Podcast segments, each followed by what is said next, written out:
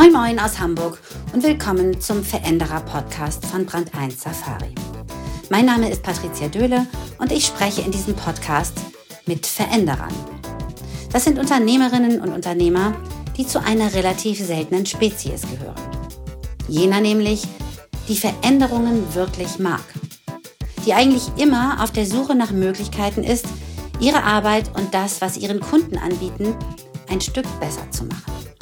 Ich kenne sie gut, weil sie Teilnehmende unserer Peer Group sind, sich dort gegenseitig bei ihren Vorhaben unterstützen. Und daher weiß ich auch, dass sie nicht nur innovativ sind, sondern auch offen genug, um über ihren ganz persönlichen Umgang mit der Krise zu sprechen, der sich auf die Chancen konzentriert. Auf Innovationen, die nur jetzt in und durch die Krise möglich werden. Zeigen, was möglich ist. Das wollen Sie und das wollen wir in diesem Podcast.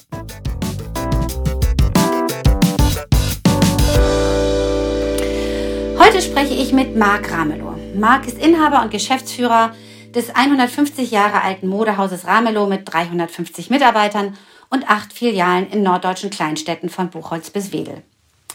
Das Modehaus behauptet sich nun schon in vierter Generation. Eine stolze Leistung im wettbewerbsintensiven Modeeinzelhandel, in dem in den vergangenen Jahren reihenweise Firmen in die Insolvenz rutschten. Marc hat eine Achterbahnfahrt hinter sich. Erst wurden seine Läden von einem Tag auf den anderen geschlossen. Nun darf er früher, als er erwartet hatte, wieder öffnen. Wie er damit umgeht, davon wird er uns gleich berichten, ebenso wie von einer positiven Entdeckung, die er in der Krise gemacht hat. Marc sagt, alles hätte, sollte, könnte, ist vorbei. Man muss jetzt entscheiden und machen. Mein lieber Marc, herzlich willkommen. Ich freue mich, dass du bei uns bist. Hallo Patricia, danke, dass ich bei euch sein darf. Marc, wie geht es euch so kurz vor der Wiedereröffnung? Endlich wieder Kunden, endlich wieder Mitarbeiter in den Läden. Ja, wie du sagst, es geht uns gut. Wir freuen uns, dass es endlich wieder los wird, losgehen kann. Ähm, als das so vor fünf Wochen in den Shutdown rutschte, ging ja auch alles sehr schnell. Wir wurden teilweise innerhalb von 24 Stunden gezwungen, unsere Läden zu schließen. Das waren wir nicht gewohnt und da hatten wir natürlich viel erstmal zu organisieren. Nach ein, zwei Wochen hatten wir das Gefühl, die wichtigsten Dinge haben wir erledigt, haben dann angefangen, uns zu beschäftigen in Ruhe. Was machen wir denn, wenn es wieder losgehen darf? Da wir gedacht haben, dass es sicherlich noch bis Anfang Mai dauert, waren wir Mittwochabend, als die Entscheidung fiel, schon ein bisschen überrascht. Aber seitdem arbeiten wir fast rund um die Uhr und wir werden auch das Wochenende nutzen, denn wir werden am Montag alle Geschäfte wieder eröffnen, wenn auch zum Teil nur auf Teilflächen. Und dafür müssen wir halt diverse Voraussetzungen schaffen, wie zum Beispiel ein Hygienekonzept. Das fordern die Landesregierungen, obwohl uns aktuell niemand richtig sagen kann, was da drin zu stehen hat. Wir haben uns jetzt einfach mal überlegt, wir machen ein eigenes und wir stellen die Sicherheit unserer Mitarbeiter wie auch unserer Besucher mit Sicherheit auch. Ähm, das sichern wir, dass da nichts passieren wird. Das heißt also, ihr ich vermute, das ist eine Kombination aus Abstand halten, aus Desinfektions irgendwie Beuteln oder äh, Spendern am Eingang. Aus Mundschutz vielleicht auch? Werden eure Mitarbeiter alle Mundschutz tragen? Also unsere Mitarbeiter werden Mundschutz tragen und wir haben auch ausreichend Mundschutz ähm, vor Ort, dass unsere Kunden, unsere Besucher auf Wunsch auch einbekommen können. Da werden wir sehr großzügig mit umgehen. Ja, es sind die gewohnten Desinfektionsmaßnahmen, wie wir alle sie auch aus Supermärkten kennen. Anders vielleicht als die Partyzonen, die wir so in den Baumärkten in den letzten Wochen erlebt haben. Da war ja zum Beispiel zum Teil wirklich Halligalli. Haben wir die Auflage, dass wir nur zehn Menschen pro, pro ähm, oder äh, alle zehn Quadratmeter ein Mensch haben dürfen. Das heißt, bei 800 Quadratmeter dürfen es dann auch nur 80 Menschen sein, so dass wir ergänzend auch noch Frequenzkontrollen machen werden, um sicherzustellen, dass da nicht zu viele kommen. Davon gehen wir ehrlich gesagt aber auch nicht aus, aber das ist wie gesagt eine Auflage der Gesundheitsämter. Mhm. Ja, erzähl mal was äh, zu dem Thema, womit rechnet ihr jetzt eigentlich? Also das klingt so, als wenn ihr nicht mit einem unglaublichen Ansturm von Kunden rechnet, sondern eher mit einem schrittweisen sozusagen wieder ähm, Eintritt in, die, in, die, in das Geschäft. Es gibt ja einige Länder, die haben den Shutdown schon hinter sich. Wir sind in regelmäßigen Gesprächen auch mit äh, internationalen Anbietern. Wenn wir nach Asien gucken, ähm, da ist der Shutdown zum Teil in China oder in Japan auch schon vier Wochen zurück. Da waren die Frequenzen signifikant niedriger. Und auch jetzt die letzte Woche, wo Österreich schon geöffnet hat, lagen die Frequenzen in der ersten Woche ungefähr bei 80 Prozent unter Vorjahr. Mhm. Also wenig Menschen in der Innenstadt. Das haben wir zum Anlass genommen, dass wir da auch sehr, sehr vorsichtig planen. Von daher ist diese Vorgabe, da dürfen nicht so viele Menschen durch unsere Läden, glaube ich, sehr theoretisch. Wir rechnen mit andauernd weniger Kunden, werden eine Menge dafür tun, dass unsere Stammkunden trotzdem den Weg zu uns finden. Aber wir glauben, dass die normale Laufkundschaft sich erst nach und nach wieder daran gewöhnen wird, dass die Innenstädte wieder etwas belebt sind. Und wir müssen auch berücksichtigen, dass jetzt zwar Geschäfte öffnen dürfen, aber zum Beispiel Gastronomie ja noch nicht. Und zum Bummel in einer Innenstadt gehört in der Regel auch mal irgendwo einen Kaffee trinken. Mhm. Ich vermute ja, da ihr kreativ seid, dass ihr den Kaffee dann vielleicht selbst anbietet oder dürft ihr das nicht? wir nehmen das mal als, ähm, als äh, Sicherheitsmaßnahme, dass der Kreislauf unserer Kunden auch funktioniert. Ein Kaffee wird es bei uns auch geben. Mhm, ja. ja. Ja. nun weiß ich ja, dass du jemand bist, der ähm, sowieso mit sehr viel ähm, Nachhaltigkeit äh, das sein Geschäft betreibt. Äh, insofern würde mich wahnsinnig interessieren, was macht ihr denn mit der Ware, die ihr jetzt Mitte März, als der Shutdown kam, in den Läden hatte? Denn das ist wahrscheinlich Ware, die heute niemand mehr haben will. Ja, Mitte März ist so im ersten Halbjahr so ziemlich der ungünstigste Moment, wo man seinen Laden schließen muss. Weil dann ist wirklich fast alles für Frühjahr und Sommer in den Geschäften. Und jetzt fünf Wochen später ist ein guter Teil des Frühjahrs schon hinter uns.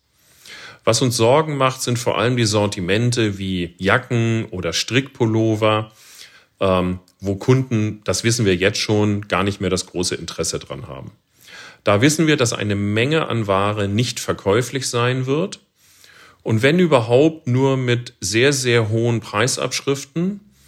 Aber das wird uns auch nicht retten, wenn die Frequenzen wirklich so niedrig sind. Wir gehen also davon aus, dass ein großer Teil dieser Frühjahrsmode nicht verkauft werden kann und wir sind gerade mit unseren Lieferanten im Gespräch, wie wir damit umgehen. Denn was wir auf keinen Fall tun werden, ist, dass wir diese Dinge irgendwie vernichten, verbrennen oder was sonst so ab und zu mal durch die Presse geht. Mhm. Was sind denn mögliche Lösungen, wenn es nicht vernichten und verbrennen ist? Zum Beispiel sehr basic Ware, die in fast gleicher Form auch im nächsten Frühjahr wieder in unsere Häuser kommen würde. Denken wir mal an einen klassischen Pullover in einer klassischen Farbe. Ähm, diesen Pullover werden wir im Zweifelsfall auch wirklich einlagern und im nächsten Frühjahr wieder in unser Sortiment bleiben. Das kommt quasi bei uns in den Hintergrund. Es gibt aber auch Gespräche mit einigen modischeren Lieferanten, dass wir bestimmte Sortimente in die Kollektion des nächsten Jahres einbauen werden.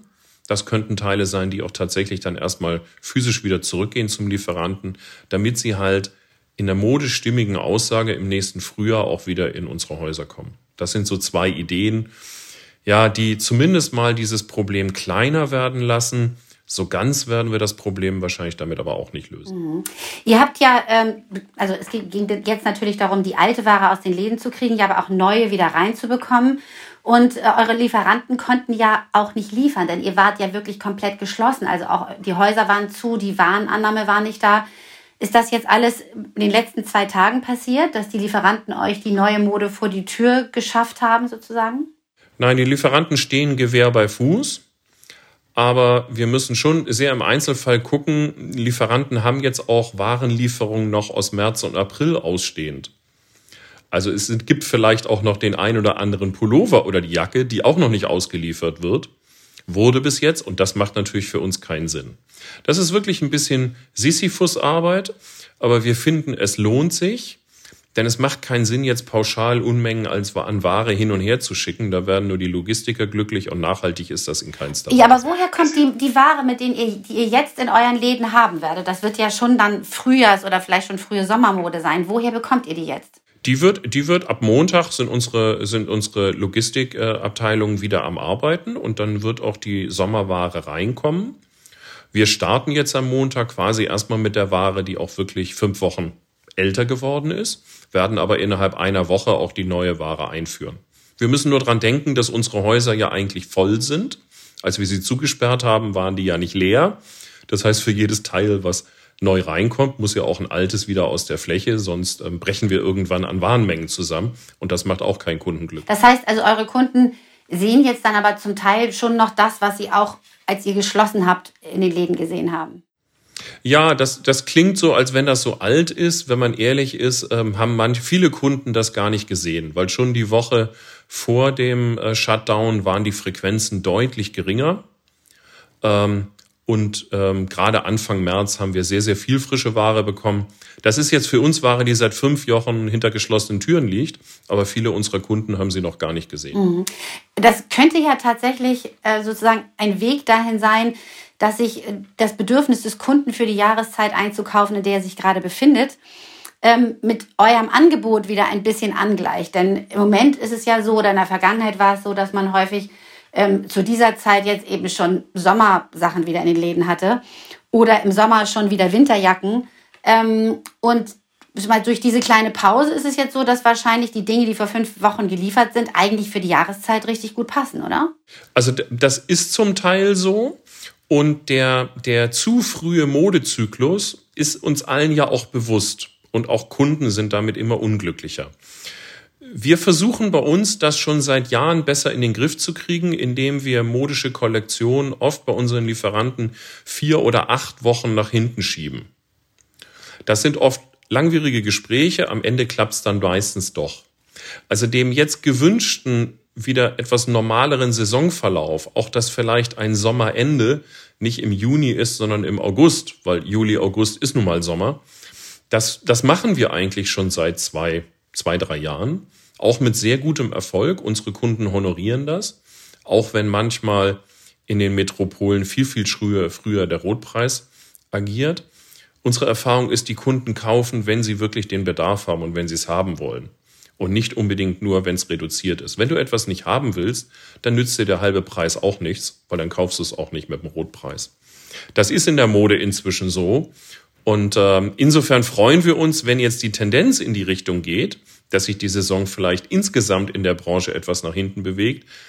Das würde unsere ganzen Bemühungen leichter machen und wir hätten wahrscheinlich nicht mehr ganz so viel Diskussion, wenn wir unsere Ware einkaufen. Ja, und also kundenfreundlicher wäre es sicher. Ich frage mich, woher kommt eigentlich dieser Trend, die, das Angebot in den Läden immer weiter von der herrschenden Jahreszeit zu entkoppeln?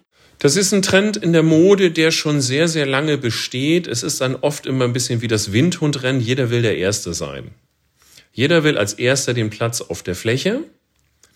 Leider lassen sich auch viele Händler weiterhin auf diese Lieferrhythmen ein und aus meiner Sicht langweilen ihre Kunden auch wirklich mit Ware, die sie nicht haben wollen.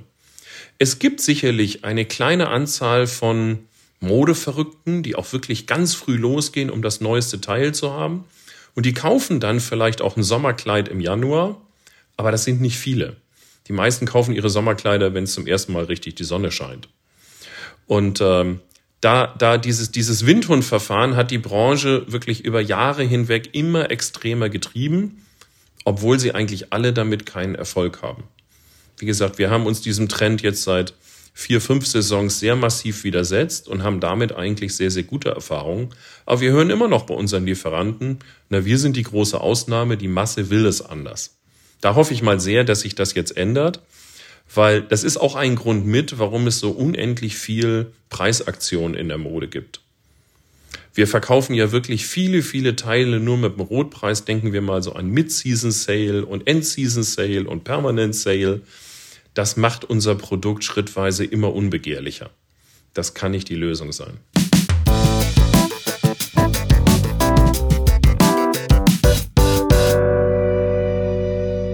Das wäre dann ja ein positiver Effekt ähm, der Krise, wenn ähm, sozusagen sich das Angebot in den Läden und die Jahreszeiten wieder anglichen und etwas normaler würden.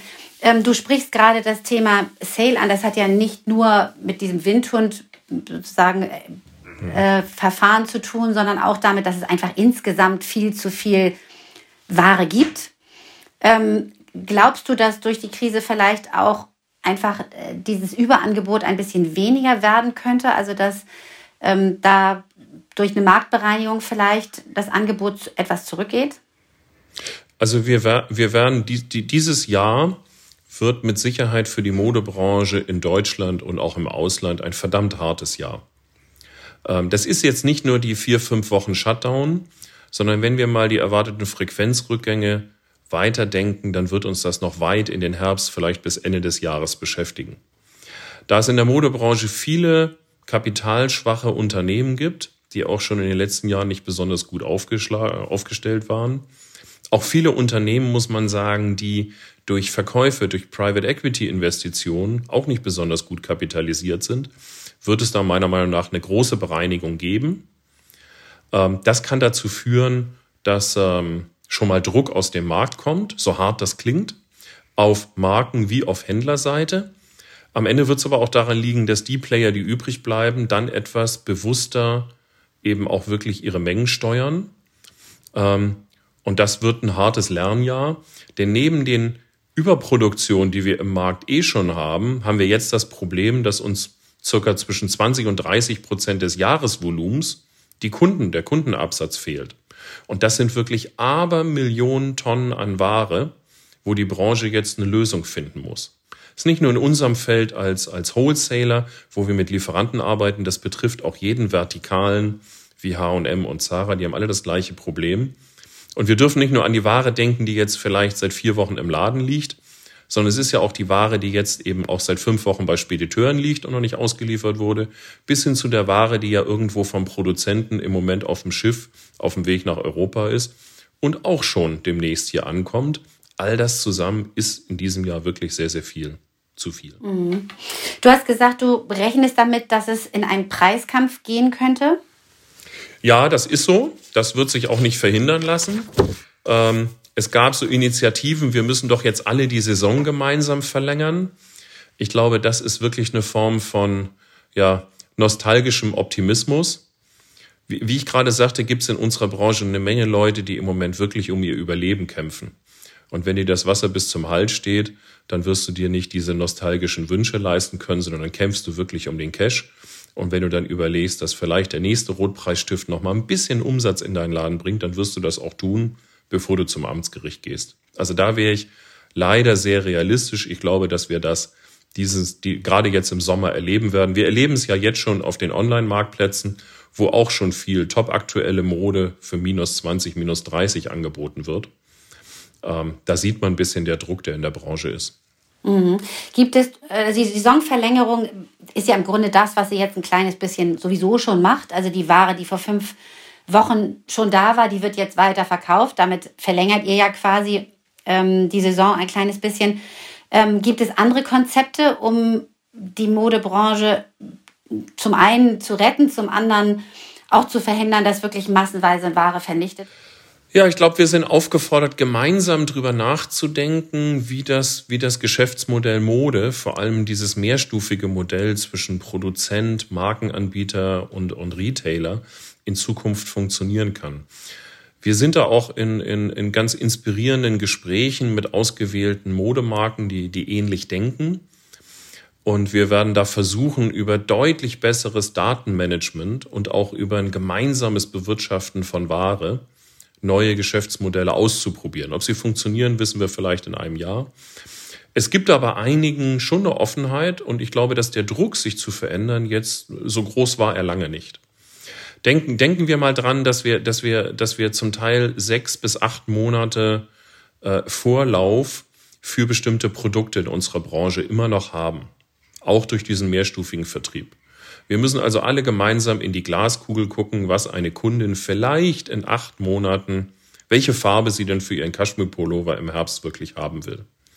Da könnte man mit besserem Datenmanagement, mit besserem Kundenverständnis deutlich Unsicherheit rausnehmen und auch Sicherheit gewinnen und dann könnten Entscheidungen später fallen.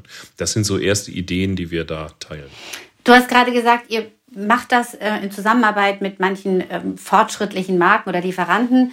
Ähm, kannst du uns ein Beispiel vielleicht geben, wie das dann aussehen könnte? Also werdet ihr zum Beispiel als ähm, Händler stärker an der Entscheidung beteiligt, welche Art von Mode dann in acht Monaten verkauft wird, weil ihr vielleicht näher dran seid an den Kunden? Oder wie könnte das aussehen? Hm, ich gebe dir mal zwei Beispiele. Ich habe gerade heute Morgen mit der Sportmarke Mammut ähm, eine Vereinbarung getroffen, dass wir Datenkunden also Kundendaten austauschen werden. Wir werden die Kundendaten unserer Kunden, die bei uns in unseren Sportabteilungen Outdoor-Mode kaufen, mit den Daten von Mammut insgesamt übereinanderlegen, um daraus zu entwickeln, welche Mammutprodukte optimiert für unsere POS geeignet werden. Wir lassen also nicht mehr das Produkt entscheiden, sondern das Kundenkaufverhalten. Das ist ein kleines Projekt.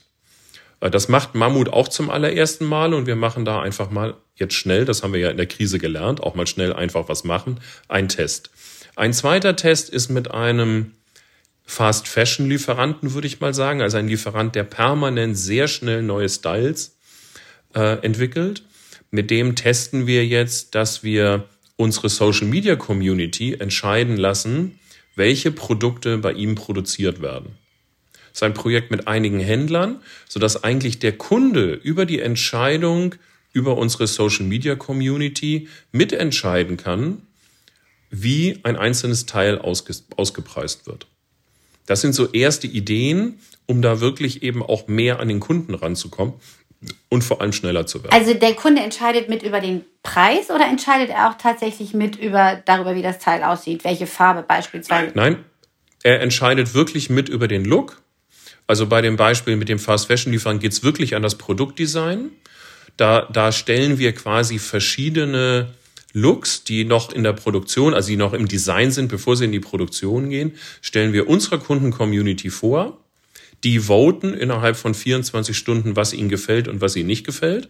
Und aufgrund dieses Votings optimiert dann quasi das Design, bevor es in die Produktion geht. Das ist ja cool. Also das heißt, wenn man zu euch jetzt kommt, also kann man das nur in euren Läden als Kunde machen oder, oder kann man auch ähm, einfach, wenn man in einem anderen Ort ist, über Social Media bei euch ähm, daran teilnehmen. Also im, im Moment, im Moment wäre es so, wenn du, wenn du uns auf Social Media folgst, wärst du Teil unserer Community. Dafür musst du gar nicht bei uns in die Läden kommen. Und wir würden quasi auch dein Verhalten, wie du dich auf Social Media verhältst, bei uns wie auch sonst, würden wir quasi die Daten analysieren und würden dann einer Referenzgruppe, da wärst du möglicherweise dabei, diese Styles zur Verfügung stellen und dann wirklich ins reale Voting gehen. Es könnte also sein, dass du dann einen Post bekommst, hier hast du zehn Styles, kannst du mal bitte deine fünf Lieblingsstyles markieren. Und genau diese Info wäre dann ein permanenter Prozess, der dann in die Produktentwicklung zurückgeht.